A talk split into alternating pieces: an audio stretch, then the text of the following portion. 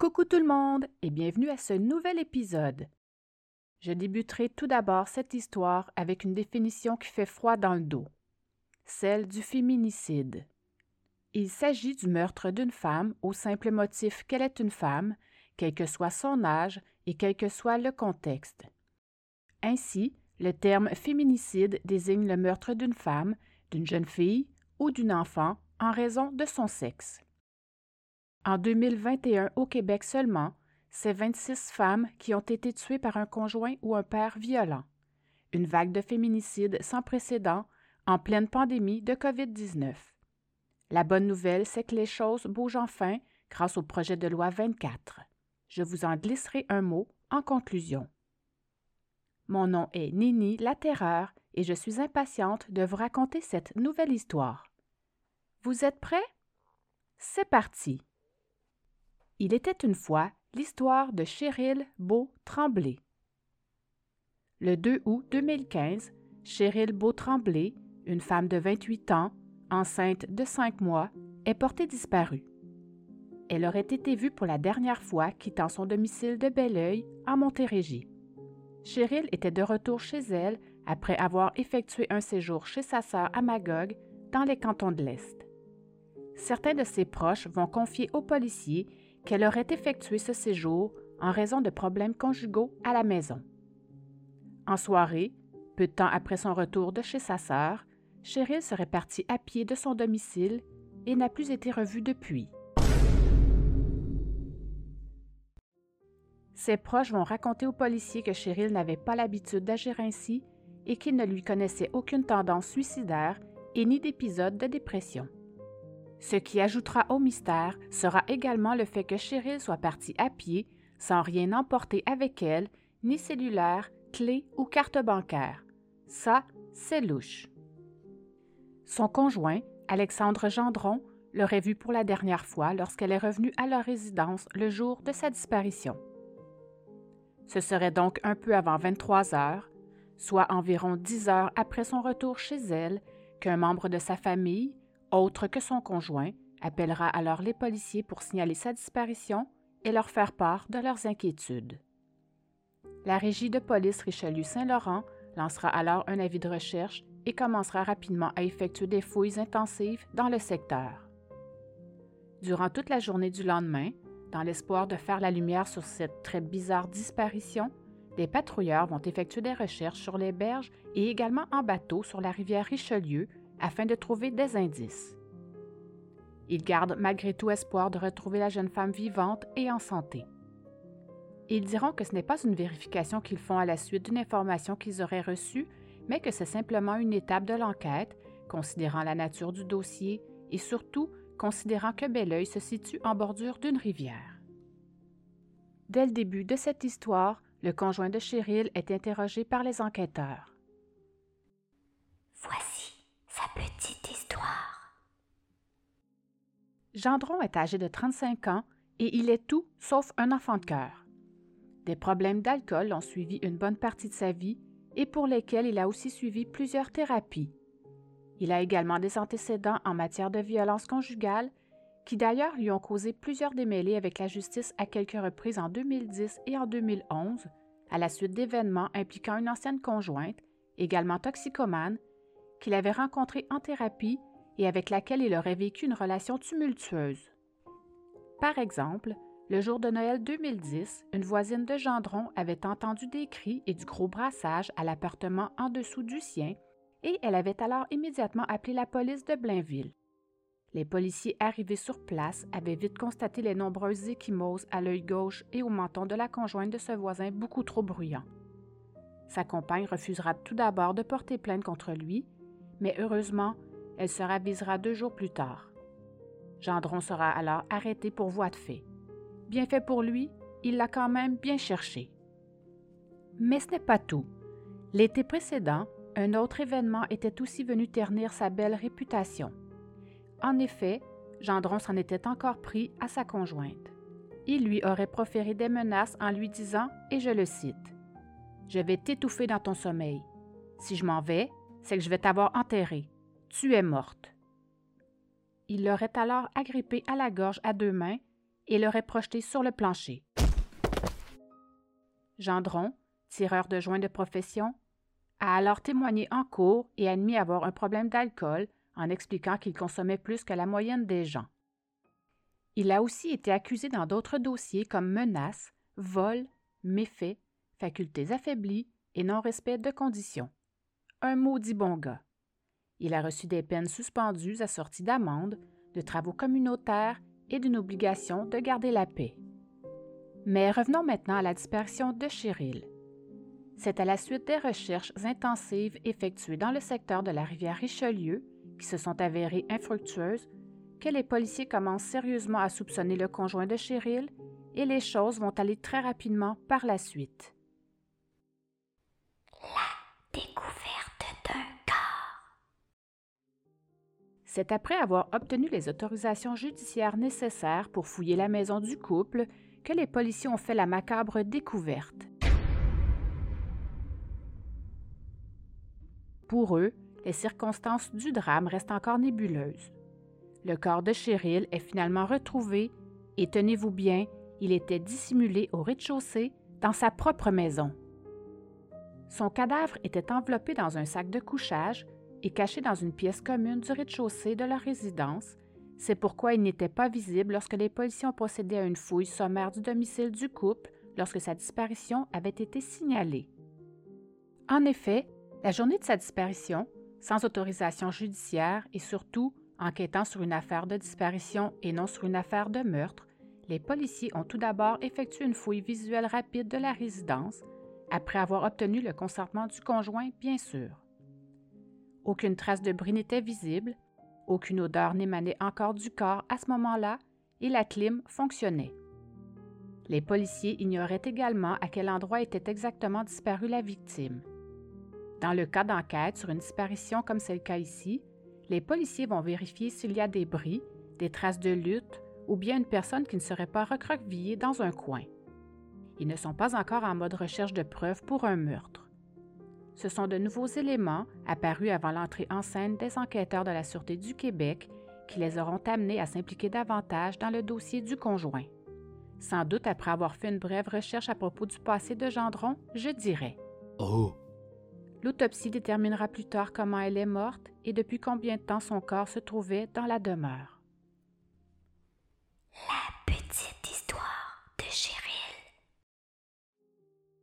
Originaire de Saint-Félicien au lac Saint-Jean, Cheryl Beau-Tremblay était une jeune femme exceptionnelle à l'avenir prometteur. Elle mesurait 1,60 m et pesait environ 64 kg. Ses cheveux étaient noirs, ses yeux bleus et elle arborait un tatouage à un poignet. Elle était douce, compréhensive et à l'écoute. Cheryl avait commencé sa carrière en tant qu'intervenante à Chicoutimi, dans des centres de transition, et ensuite elle était devenue intervenante dans un centre de désintoxication en Montérégie. Son métier était parfait pour elle. Cheryl était une personne de cœur, une femme de caractère qui savait gérer et désamorcer des situations de crise. Elle était appréciée de tous et ne levait jamais le ton. Cheryl a fait une grande différence dans la vie de plusieurs de ses patients. Elle cherchait avant tout à venir en aide à son prochain.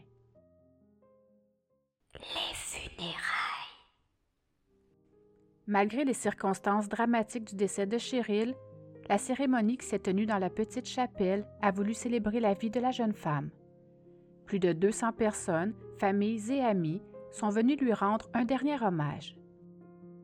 Après la tenue de cette célébration privée, la famille et les proches se sont réunis à l'extérieur pour un dernier adieu. Sous les notes d'une musique douce, les parents de la jeune femme ont embrassé le cercueil avant son départ vers le crématorium où elle a été reconduite à son dernier repos. Le fait que la jeune femme allait devenir mère dans moins de quatre mois n'est pas passé sous silence.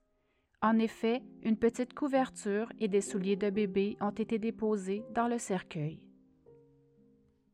Interrogatoire. À la suite de la découverte du corps, Gendron sera questionné durant des heures par les enquêteurs de la SQ avant d'être finalement mis en arrêt pour le meurtre de sa conjointe. Il sera alors accusé de meurtre au premier degré et il restera derrière les barreaux pour la suite des procédures. pendant ce temps, l'enquête poursuit son cours et elle est énorme. Les enquêteurs n'ont pas chômé, car à cette étape-ci, plusieurs témoins ont déjà été rencontrés. C'est la tête baissée et le regard indifférent qu'Alexandre Gendron est sorti du fourgon cellulaire pour comparaître au palais de justice de Saint-Hyacinthe, où il sera alors formellement accusé du meurtre de Cheryl. Le procès. Le procès de Gendron n'aura finalement lieu que deux ans plus tard.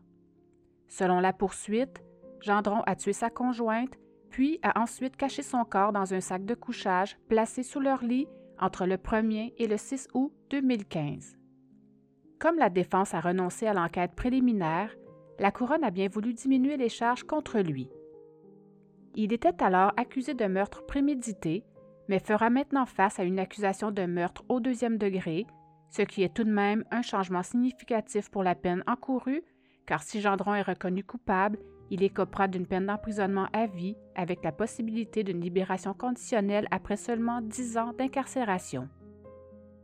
Pour un meurtre prémédité, ce serait 25 ans de pénitencier avant l'obtention d'une audience devant la Commission de libération conditionnelle. Souhaitons-lui tout de même la totale pour ce meurtre crapuleux.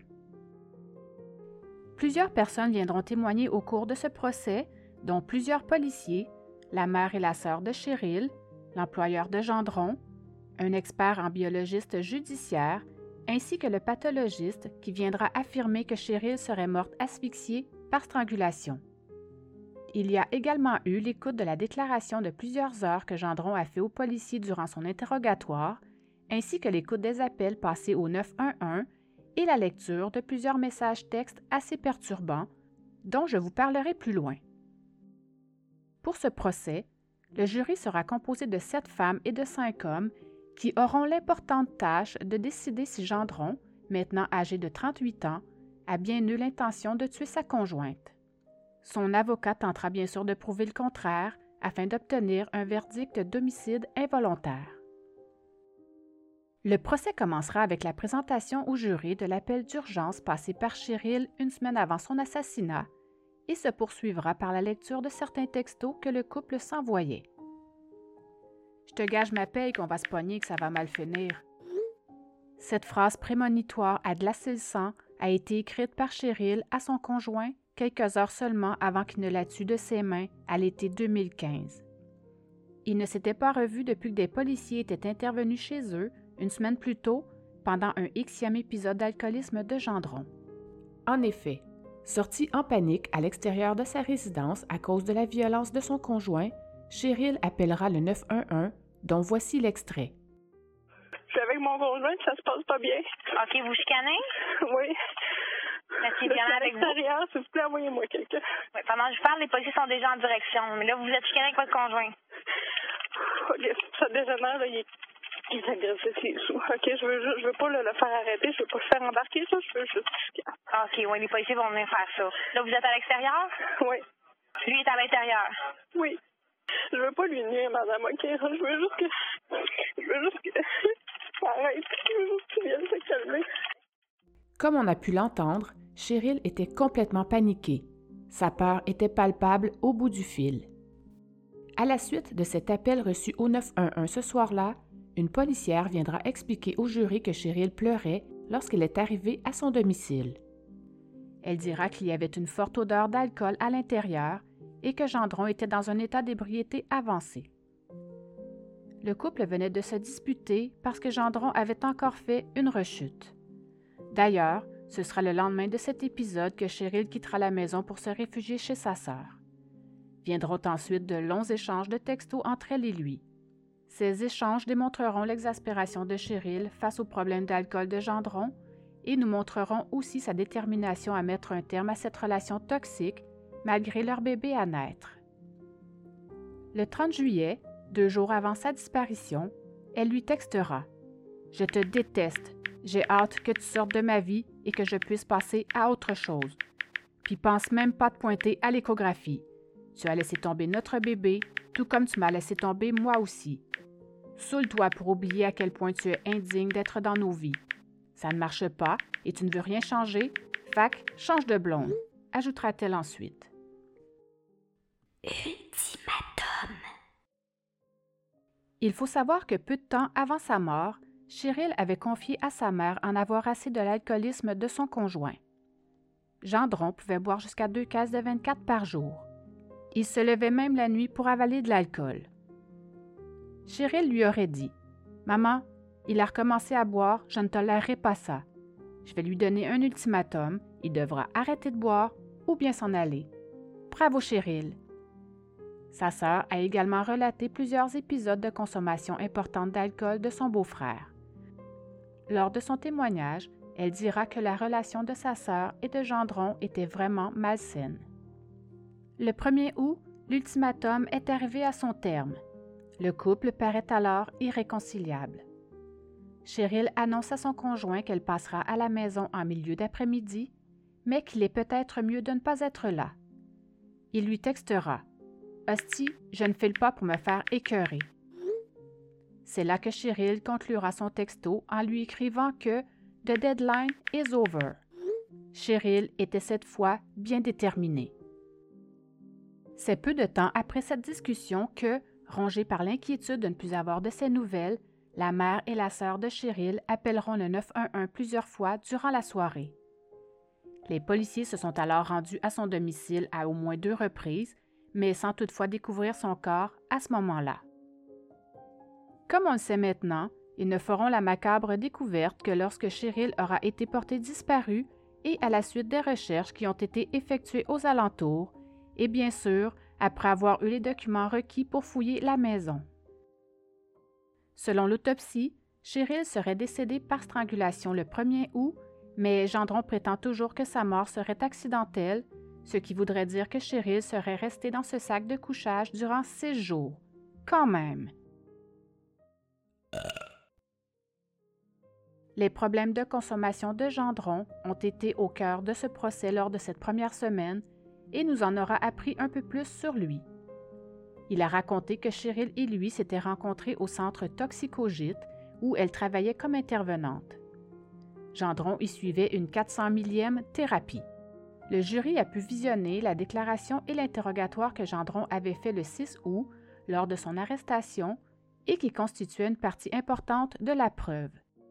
Dans cette vidéo, on y voit entre autres Gendron qui demande à boire de l'alcool aux enquêteurs et cette présentation durera plusieurs heures. Il devait vraiment avoir la bouche sèche, le pauvre. Gendron a développé une dépendance à l'alcool très jeune. Au fil des années, il a fait plusieurs thérapies, mais aussi plusieurs rechutes. Il en aurait d'ailleurs fait une le 11 juillet au terme d'un party de bureau sur le bateau de son employeur. Dans la semaine précédant la mort de Cheryl, comme on le sait maintenant, il pouvait boire jusqu'à deux caisses de 24 par jour. La situation du 11 juillet aurait provoqué la colère de Cheryl et serait revenue sur le tapis des jours plus tard et aurait, encore une fois, provoqué une querelle le soir du 24 juillet, soir où Cheryl a appelé le 911 et où Gendron avait cette fois quitté la maison avec son fils, provenant d'une autre relation, pour aller dormir à l'hôtel et, comme on le sait, Cheryl était allée, elle, chez sa sœur, à Magog, le lendemain. Il faut savoir que Cheryl était très attachée au fils de Gendron. Elle était devenue, en quelque sorte, la mère adoptive de ce bambin dont Gendron, bizarrement, avait la garde exclusive. D'ailleurs, à ce propos, malgré les nombreux moments difficiles passés avec son conjoint, Cheryl a toujours refusé d'abandonner cet enfant derrière elle, malgré son envie de quitter ce mode de vie malsain. Elle avait d'ailleurs essayé de le quitter l'année précédente, mais Gendron avait alors beaucoup insisté pour qu'elle ne le quitte pas en lui faisant du chantage affectif en se servant de son fils pour qu'elle ne parte pas de la maison. Ce chantage avait bien sûr fonctionné puisque Cheryl avait alors décidé de rester avec lui. Misère. Le jour fatidique. À son retour, le 1er août, une autre querelle avait alors éclaté querelle qui cette fois se sera malheureusement conclue par le décès de Cheryl. Durant le procès, le témoignage de Gendron était complètement incohérent. Il a tenté d'expliquer au jury que lors de cette dispute, il a choqué Cheryl, c'est-à-dire qu'il lui a serré le cou une trentaine de secondes en expliquant qu'il essayait soi-disant de l'empêcher de le frapper avec une bouteille de parfum qu'elle avait dans les mains pour se défendre. Il a reconnu lui avoir serré le cou avant de la pousser sur le lit par la suite. Il dira avoir consommé de 15 à 18 bières à ce moment-là et rajoutant au juré que Cheryl avait rebondi du lit et était retombée sur le plancher de bois franc et que ça avait fait badagne. Cheryl serait retombée assise et serait devenue toute grise. Gendron a alors imité le dernier râle que Cheryl aurait poussé avant de mourir. My God, je trouve ça tellement effrayant. Gendron va ensuite rajouter qu'il s'est pris les pieds dans un sac qui traînait par terre, en même temps qu'il choquait Cheryl, dont il maintenait toujours le bras dans les airs pour qu'elle ne lui lance pas l'hostie de bouteille qu'elle tenait dans ses mains. Ce sera ensuite plus tard qu'il mettra le corps de sa conjointe dans le sac de couchage et qu'il dira ne pas avoir enterré Cheryl par après, par respect. What the fuck? Après ça, il a bêtement caché le corps de sa conjointe en le glissant sous le lit, mais ne tentera surtout pas de la réanimer ni d'appeler le service des urgences. Un dernier témoin viendra à la barre pour la couronne. Il s'agit de Frédéric Martel, un ancien voisin de cellule de Gendron. Martel, qui a de multiples antécédents à son dossier, est venu raconter au jury avoir reçu des confidences de Gendron lorsqu'ils étaient enfermés ensemble dans leur cellule. Gendron lui aurait alors avoué le meurtre de sa femme. En fait, Gendron lui aurait dit qu'il avait tué Cheryl pour s'éviter encore du trouble avec le bébé à venir. Apparemment, Gendron aurait eu beaucoup de problèmes à la suite de sa séparation d'avec la mère pour la garde de son premier enfant. Le verdict. Seuls deux verdicts seront donc possibles pour les jurés. Homicide involontaire ou meurtre au second degré. Le témoignage fait par Gendron n'a clairement pas démontré au jury qu'il ne voulait pas tuer Cheryl ce premier soir de juillet 2015. Ses propos à la barre ont même parfois créé du dégoût à certains des jurés et son récit rempli de propos abracadabrants et bourré de commentaires sexistes en ont dégoûté plus d'un dans la salle d'audience. Par exemple, Gendron avait occasionné un malaise en racontant le moment précis de la mort de Cheryl, en expliquant que les chicanes, ça finit toujours au lit, tout le monde sait ça. Le sens de l'humour est un art et n'est pas donné à tout le monde, il faut croire. Alexandre Gendron a finalement été condamné à la prison à vie, sans possibilité de libération conditionnelle avant dix ans, donc meurtre au second degré.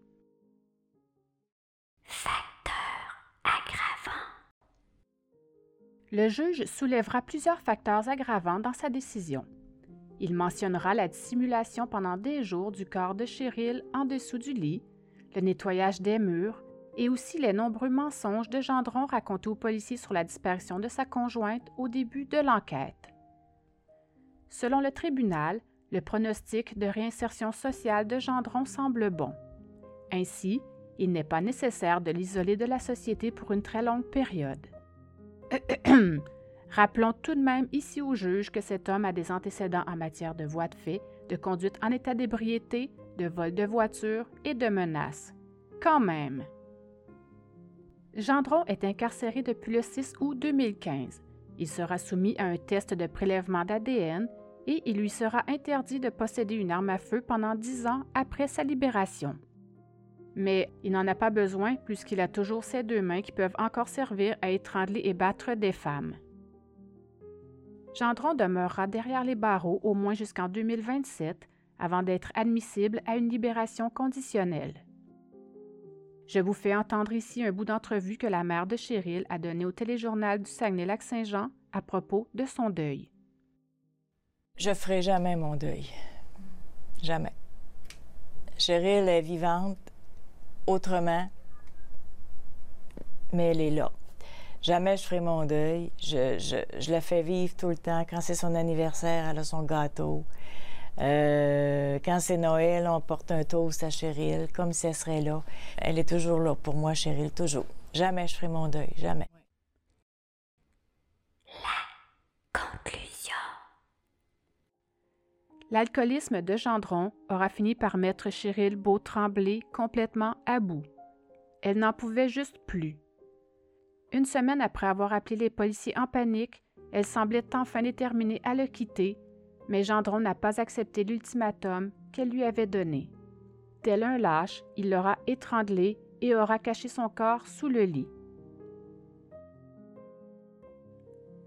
J'aimerais tout de même terminer cette histoire sur une note encourageante. L'implantation de bracelets électroniques anti-rapprochement pour protéger les victimes de violences conjugales de leur agresseur a enfin été mis en branle au Québec. En effet, le projet de loi 24, modifiant la loi sur le système correctionnel du Québec, a enfin été adopté. Un projet pilote sera tout d'abord introduit dans la région de Québec avant d'être ensuite déployé dans l'ensemble de la province d'ici décembre 2023. L'objectif de ce bracelet anti-rapprochement sera d'offrir un plus grand sentiment de sécurité aux victimes de violences conjugales, mais aussi d'enclencher un protocole d'intervention policière plus rapide. Lorsque l'auteur de violences conjugales se rapprochera de sa victime, le dispositif enverra un signal d'alerte à la police qui s'assurera alors de la mettre en sécurité. Ce bracelet sera donc porté par l'agresseur et sera géolocalisé. Il sera lié à un récepteur que la victime conservera avec elle. Les appareils seront reliés à une centrale d'appel qui recevra une alerte en cas de rapprochement à l'intérieur d'un certain périmètre. La police sera ensuite appelée et un véhicule sera immédiatement envoyé vers la victime et un autre vers le porteur du bracelet. Avec son adoption, le projet de loi 24 a fait du Québec la septième juridiction au monde à mettre en place un tel programme. Seulement six pays dans le monde ont implanté de tels dispositifs, notamment la France et l'Espagne. Les études ont pu montrer que les contrevenants équipés de tels bracelets avaient moins tendance à déroger aux conditions qui leur étaient imposées. Voilà, c'est ici que se termine cette triste histoire. J'espère que cet épisode vous a plu. N'oubliez pas de me laisser un commentaire pour me dire si vous avez aimé ou pas. Vous pouvez aller dormir maintenant, mais si j'étais vous, je jetterais quand même un œil sous le lit en espérant ne pas y voir de sac de couchage on ne sait jamais. OK, bye!